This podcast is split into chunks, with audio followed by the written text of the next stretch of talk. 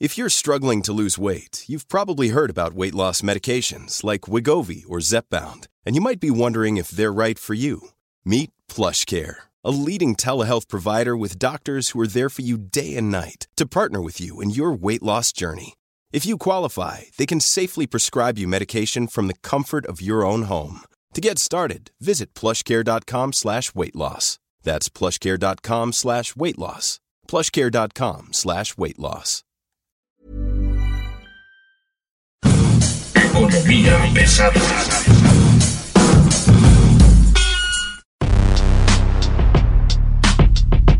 ¿Cómo están? Muy buen día. Bienvenidos a Economía Pesada, PGnomics. Hoy tenemos un tema que queremos platicarle en esta mesa, que es la cuesta de enero adelantada a diciembre y con nosotros está Kikín. ¿Cómo estás, Enrique? ¿Qué tal, Cariles? Pues contento, ¿no? Porque ya sabemos que va a haber más dinero, pero también más, Más gasto. más gasto. ¿Y qué sucedió con tu aguinaldo? El año pasado me contaste que en un solo día te lo gastaste. Es el aguinaldo el resultado de un año de haber trabajado. No sería justo que en dos días se nos fuera todo en tonterías. Le comentamos rápidamente, nos tenemos información de primera mano recogida en los mercados de la Ciudad de México, donde eh, después de que se anuncia el incremento al salario mínimo de 123 pesos, más o menos 123.30 pesos de incremento, nos, nos informan que la canasta básica está incrementándose en más o menos 10-15% y en este momento ya comienza a haber repercusiones de esto porque por ejemplo en el Estado de México se incrementaron las tarifas desde del sector eh, transporte y ahí viene un aumento en el, en el costo de energía eléctrica para el próximo año por ajuste de variables de tarifas y además La el- gasolina. la gasolina ya subió más o memenos 15 centavos. Entonces, bueno, pues ya, ya empezó a tener los efectos de la cuesta de enero. ¿no? Y que además eh, ahorita no se siente por el tema de que todo tiene dinero, todo el mundo tiene dinero con aguinaldos, eh, que todo el mundo está emocionado y contento por el 20% más de salario mínimo, salario que, va, mínimo. que va a recibir el trabajador, que pues creo que son como unos 2 millones o 3 millones quienes reciben todavía salario mínimo en este país. Y que sin duda digo este este aumento no es como para la gente que no gane un salario mínimo ni nada sino es especialmente para esa clase eh, Exclusivamente. y, exclusivamente. y acuérdense también un poco el tema Cariles que, que cada fin de año escasean los productos del campo por un tema de- del frío no Del- eh, veía que a- ayer antier que eh, los precios del tomate rojo de exportación se habían disparado más de 70% y que sin duda esto va a venirle a pegar a- a- al al mercado, mercado interno, al mercado ¿no? interno. Ah, Les, le explicamos rápidamente, lo que está ocurriendo en este momento es un reacomodo eh, derivado de tres variables. Uno, el incremento del salario mínimo. Dos, la escasez derivada del invierno. Normalmente en invierno pasa esto, no hay tantos productos. Y tres, hay una presión eh, sobre los productos mexicanos que están buscando un mejor precio y bueno, si tú quieres competir con quedarte el producto, pues tienes que met- meterle más precio, ¿no? No, y que además eh, eh, leía, por ejemplo, con el tomate rojo, decían que si había un superpeso y todo este tema, eh, ellos per se tenían que incrementar el, el costo de, de este alimento. Cuando tú vendes un producto al extranjero, como en este caso el tomate rojo de Sinaloa, que es el, el que más exporta, le pegas a toda la cadena, ¿no? Entonces, le incluso beneficias a productores que en su momento no, no son tan eficientes o tan comercialmente este, movidos, pero tienen un mercado, una cuota de mercado importante. En este caso, el tomate que viene del sur, ¿no? Por ejemplo, Morelos. Morelos. ¿no? Y ahorita pues no hay tanto producto, entonces es más caro y más escaso. Esa es la realidad donde a pesar del incremento pues no hay beneficios. ¿Qué es, ¿Cuál sería la, la, idea? ¿Cuál sería la parte que se tendría que hacer? Bueno, pues consumir el producto de temporada este y que y que este producto pues va a tener un mejor precio no aguas porque ya comenzamos a tener escasez en eso y los productos que son importados, que son derivados, o sea, básicamente la balanza agropecuaria, la agroalimentaria, este también ya comienza a verse afectada con temas como la harina de maíz o el maíz para consumo pecuario, para consumo de los cerdos y las vacas y los borregos. Es maíz importado, maíz amarillo que no es para consumo animal, ya también comienza a tener un mayor precio y eso pues obviamente va a pegar a productos como la barbacoa, las carnitas. no sé.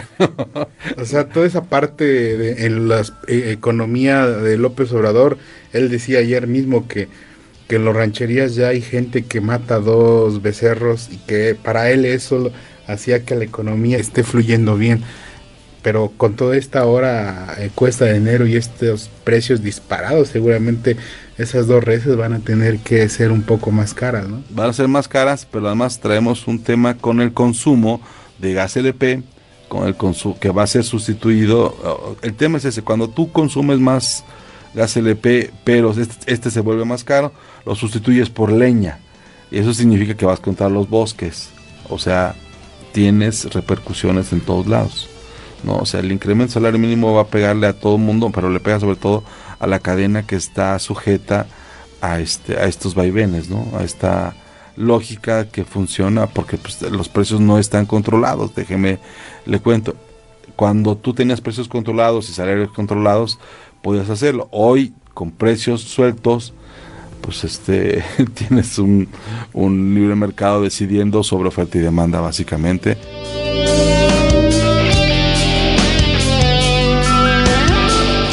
Tenga cuidado en cuatro cosas: electricidad, gas, gas LP sobre todo, gasolina y transporte. Esos son los cuatro rubros en los que comenzaron ya a verse presiones inflacionarias muy importantes. No es de gratis que el Banco de México haya reducido su tasa de interés. Está buscando de alguna manera paliar o frenar la inflación que, que ya se viene. Y bueno, ni siquiera hemos terminado el año, ¿no? Pensamos hacer un resumen, pero pues creo que vamos, tenemos que, esperarnos hasta enero porque pues esto sigue moviéndose. O más enero, ¿no? En, febrero seguramente es cuando se verá todos estos golpes al bolsillo de los mexicanos, ¿no? Pero también donde ha habido un golpe duro es dentro de la política mexicana, ¿no?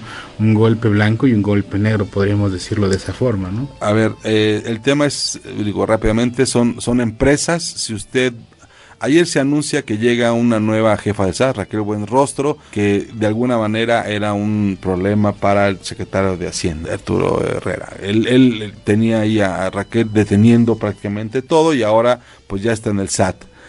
La señora tenía por característica no dar dinero para gastar, ahora va a ser cuánto dinero puede recoger en el SAT.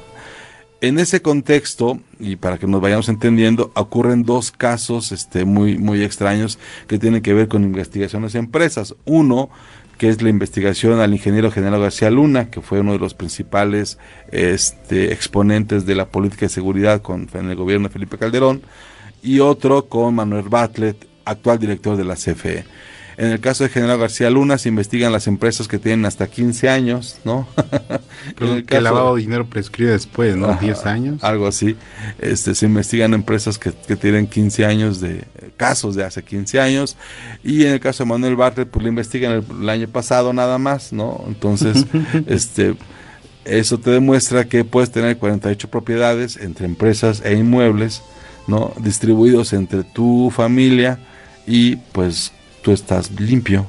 No, y un tema también tercero importante y que eh, consultando con fiscalistas me decían que era algo como irrisorio, y lógico si solo en sueños mexicanos se podía haber visto esto, es que siete empresas dicen que llegaron a pagar más de dos mil millones de pesos en impuestos. Dice eso eh, los fiscalistas que se han dedicado a analizar todo este tema de la facturación electrónica, eh, dicen que, que no les es creíble que haya sucedido que tres, tres que siete mexicanos le, hayan dicho al SAT, oye, ¿sabes qué? Estoy arrepentido de haber comprado facturas este, falsas, como de la nada, o sea, no hay, no hay credibilidad en ese dicho. O sea, ¿estás diciendo que mintió el gobierno cuando dijo eso? Pues yo le creo a los fiscalistas, ¿sabes? Bueno, esto es feliz año, el Día de los Inocentes no tarda, seguramente usted puede creer eso, pero hay un tema ahí de que, imagínese usted a alguien arrepintiéndose de haber pagado poco, ¿no? es, va contra toda lógica empresarial. En fin, esto es Economía Pesada. Regresamos el próximo año. Estaremos aquí dando lata. Mi nombre es Luis Carriles. Me acompaña Enrique Hernández. Enrique, felices fiestas. No beban mucho, cuiden su dinero. Las multas, van a estar las multas a todo lo que dan. Si usted está oyendo esto, tenga cuidado con los alcoholímetros, con los pasarse los, los altos, los estacionamientos. Y el torito, ¿no? Ay, el torito. El torito tiene cena navideña especial, pero pues usted podrá decidir si la quiere tomar ahí o en su casa. En fin, esto fue Economía Pesada. Mi nombre es Luis Carriles, Enrique Hernández. Nos vemos. Nos vemos. Hasta pronto. Hasta luego.